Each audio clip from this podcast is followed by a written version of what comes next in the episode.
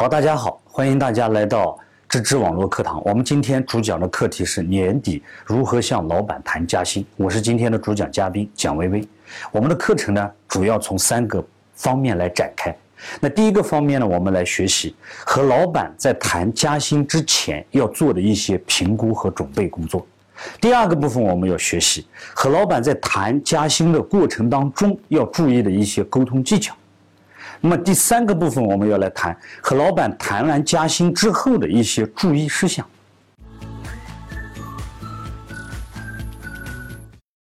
第一个部分，加薪前的评估和准备。那我们要做哪些方面的评估和准备呢？四个方面。第一，我们首先要评估自己的业绩。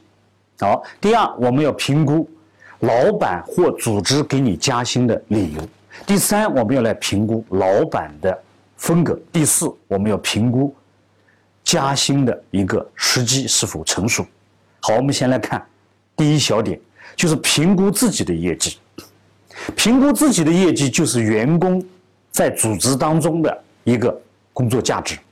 那么这个时候我们怎么评估呢？各位，你要有个回忆，就这些年你都做了些什么，或者是今年你做了一些什么有价值的事情，成绩在哪里？好，成绩在哪里？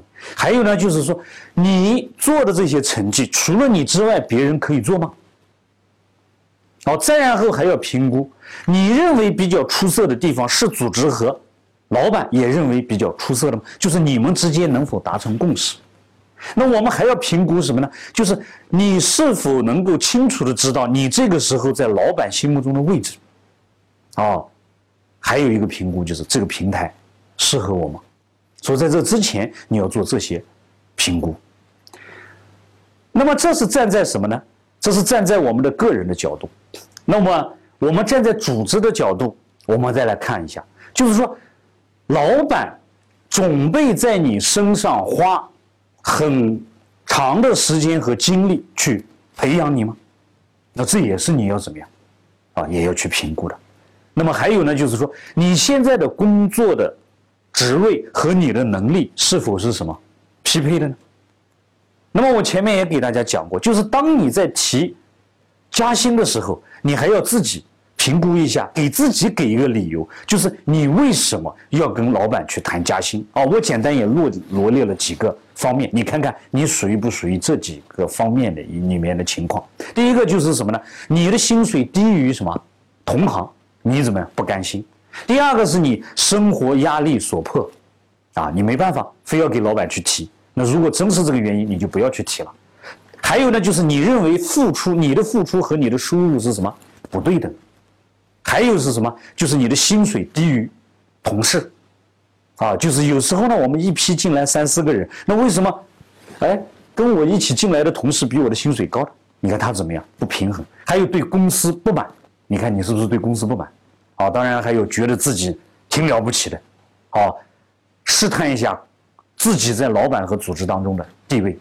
那还有呢，地位太低，啊，不受尊重。其实有些人呢，他心里也要讲这个平衡，地位低一点，职务低一点也没所谓，薪水高一点也是可以的。哦，还有就是什么呢？跳槽的时机，有些人呢在跳槽之前试探一下老板。啊，这是这个你在跟老板谈加薪之前啊，你自己要评估这些。理由，好，再然后呢，加薪的时机，其实加薪的时候呢，谈加薪的时候要掌握一些时机。第一个，公司今年的营业收入怎么样？公司是亏损的还是盈利的？非常的重要。再然后，公司对于未来的战略是否是很清晰的？如果一个公司它对未来是非常清晰的，那么这个时候你可能谈一下，那么他会怎么样？认为你是个人才，会把你留住，可能成功率会高一点。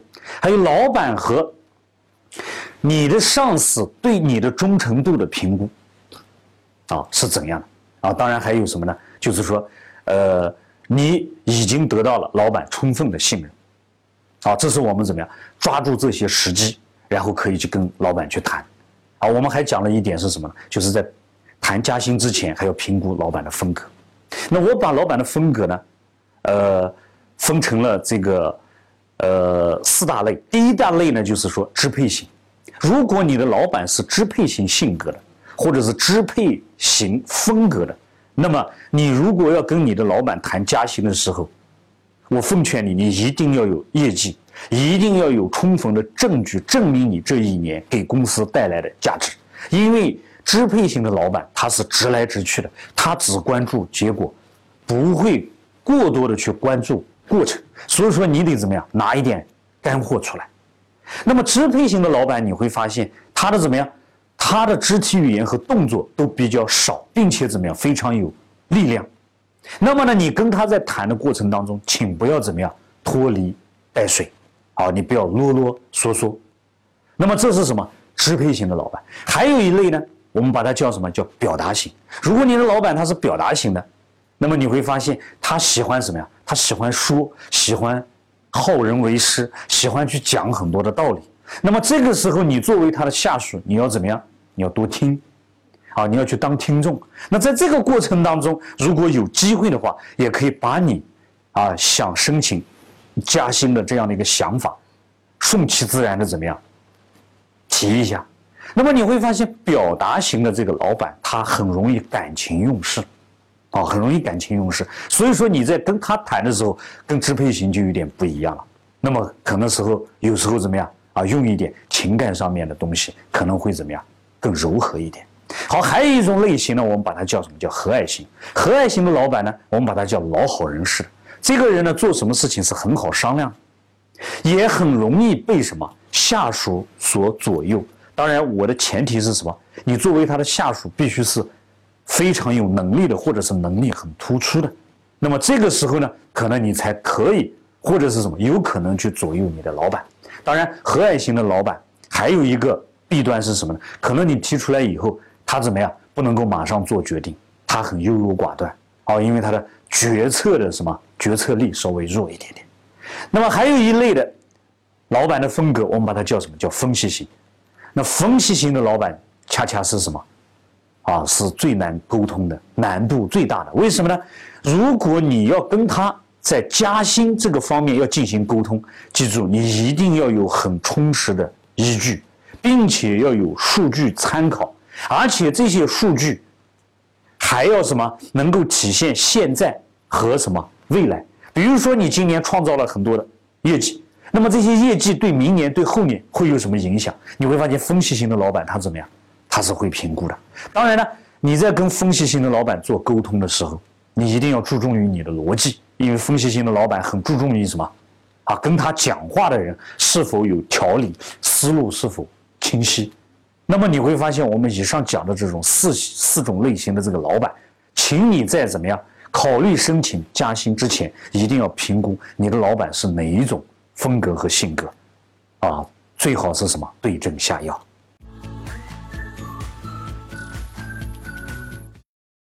好，大家好，我们现在来学习第二个部分，加薪过程当中的沟通技巧。那我们这一个章节呢，总共有十个技巧，我们先来学习第一个技巧。我把它叫询问技巧，就是说我们在有这个想法向老板申请加薪的时候，一定不能够直来直去去直接跑到老板办公室说：“老板，你给我加薪吧。”所以，我们在这里哎要有一些技巧。那这个技巧呢，就是要先询问老板对你一年当中工作的一个看法，因为我们用询问的这种方式，让老板怎么样对你接下来提出的一些建议和暗示。不怎么样，不排斥，啊，不抵触。那怎么询问呢？那假设你到领导办公室去，你可以先问这样的一句话：哎，某某某老板，您看是吧？您对我今年一年当中做的这些工作，或者是做出的这些贡献啊，您是怎么评价的，或者是怎么看的？那么老板在这里会给你一些中肯的一些建议。好，询问完了以后。还要干什么呢？还再加一个询问，哎，在我一年的工作当中，那我个人啊自身有哪些不足啊，请你的老板指出来。好，这也是一种询问。好了，询问完了以后呢，我们接下来又要怎么办呢？要提出一个希望，什么希望呢？就是说，希望在今后的日子或者是在明年啊，我的老板啊能够给我更多的。机会能够给我更多的指导，能够给我什么更多的一些栽培。那么你会发现，两个询问加一个希望，那么老板呢，在老板的心目当中，那么你呢，对我们整个的组织，对我们整个公司信心还是蛮足的啊，还有长远做下去的一种打算，并且呢，啊，还询问上司对你的一个看法，对你自身的一些看法，对工作成绩的一些看法，那说明你是一个比较有什么上进心的一个员工。那么在这里结束了吗？没，再加一个什么呢？还要加一个承诺。承诺什么？在未来的日子，在明年，我将会怎样怎样怎样怎样啊？这样做下去了。好了，你会发现有了这样一个承诺了以后，那么你再做一个询问，什么询问呢？询问一下你的老板啊，今年我们公司有没有给员工啊整体加薪的这样的一个机会？其实你讲到这里，老板他就会评估，老板要认可你，他就会给你怎么样一个加薪的机会。那如果不认可你，那么老板会有什么其他的一些行为展示？那么也很有可能是吧？老板呢，他会用这样一句话，他说：“我们虽然没有什么给我们所有员工整体加薪的这样的一个计划，但是由于是吧，鉴于你的表现，或者像你这一类的员工，那我们可能怎么样？肯定会在第一梯队考虑范围。但是我们这种方法，支配型性格的老板在这里怎么样？不适用，只适用于分析型性格。”和蔼型性格和表达型性格，那为什么呢？支配型性格的老板，他喜欢直来直去，不喜欢拖泥带水。所以说，啊，你的老板如果是支配型，那么你就要三思而后行了。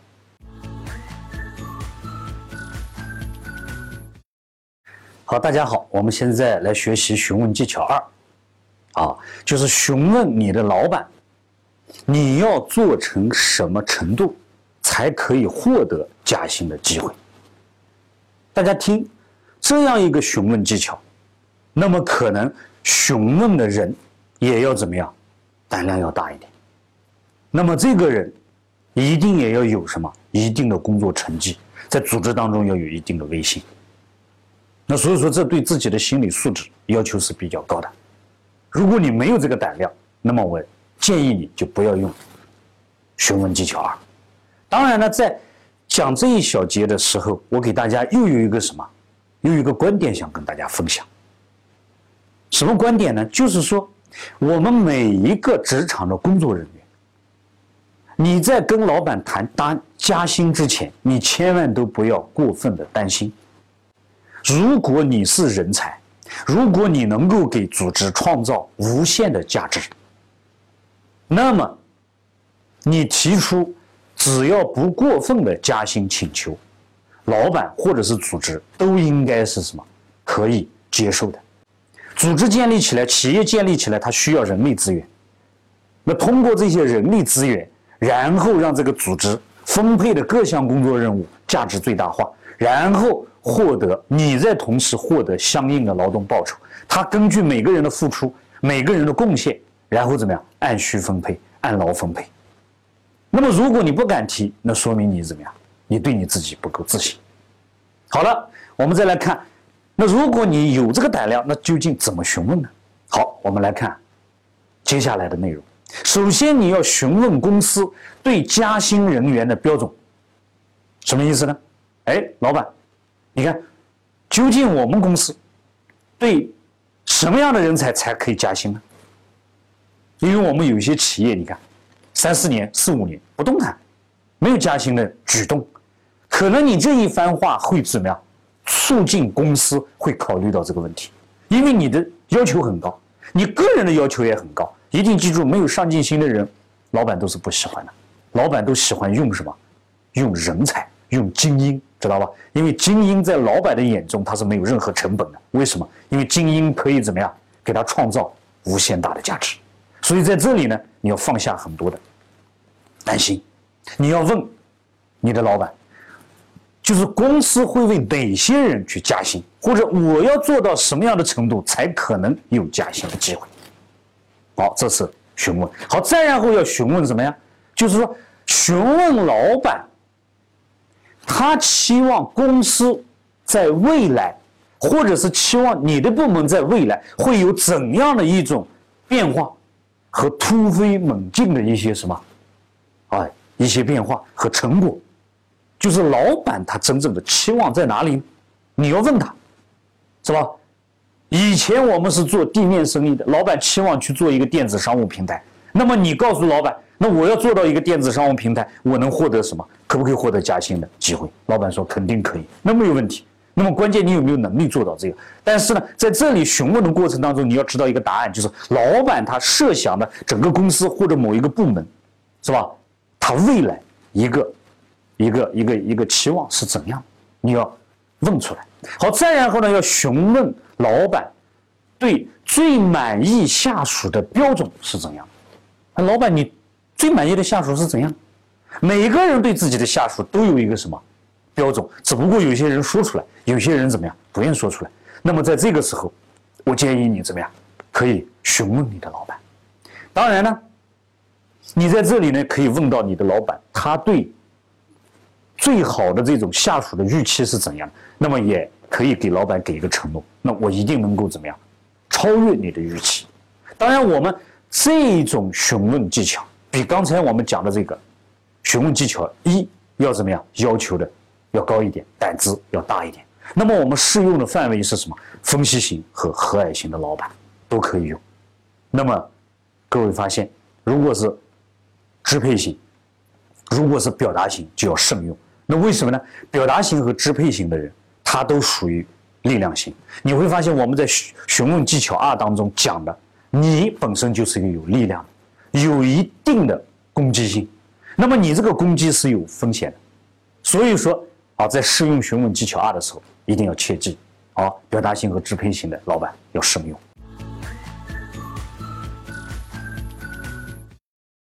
好，大家好，现在我们来学习技巧三，用你过去的成绩来证明你自己未来的可能性。二零一四年我做了什么？假设我是做什么？啊，我是做招聘的。那么，二零一四年我们要招普工，招八百个。那么，我们到哪里去招呢？啊，云南去招，四川去招，啊，贵州去招。然后你会发现，我今年完成了吗？完成了。好，完成了以后，并且超额完成任务。好了，二零一五年公司的规模扩大，生产量递增，用人人数也增加。那么我要给老板要证明，我去年能从二零一三年的五百人增长到八百人，那么我二零一五年一定能从八百人再增长到多少？九百人甚至一千人。为什么呢？因为我之前做出过这样的一个成绩。那可能有些学员讲：“哎，我不是做这个招聘的，那怎么办？”那如果你是做销售的，那你也要拿出什么数据做参考。今年老板让我在浙江开三个店，好，开起来了。那么我明年肯定能在哪里？浙江再去多开两家店，不但能多开两家店，我还可以在江苏怎么样？能开三家店？为什么呢？因为二零一四年我在浙江开店的时候，江苏的店我已经怎么样谈好了，只是怎么样合约没有签。那么这些东西。我们要拿数据出来，并且要告诉老板，你有一个方法，什么方法呢？你掌握了对手公司的一些什么产品信息、渠道信息、竞争信息、广告信息、价格信息，然后从他们手里面跟我们一对比，你会发现，把这些数据再给老板，你不但证明了你今年的工作是怎样完成的，你还能够给到老板明年对你在这个工作上的一些期望和什么。和可能性的一种预知，大家应该清楚的意识到，要给老板去画饼，必须要有依据，要有数据，要有表格，要有对比，要有参考，要有策略，还有要落地的一些具体的方法和实施的一些东西。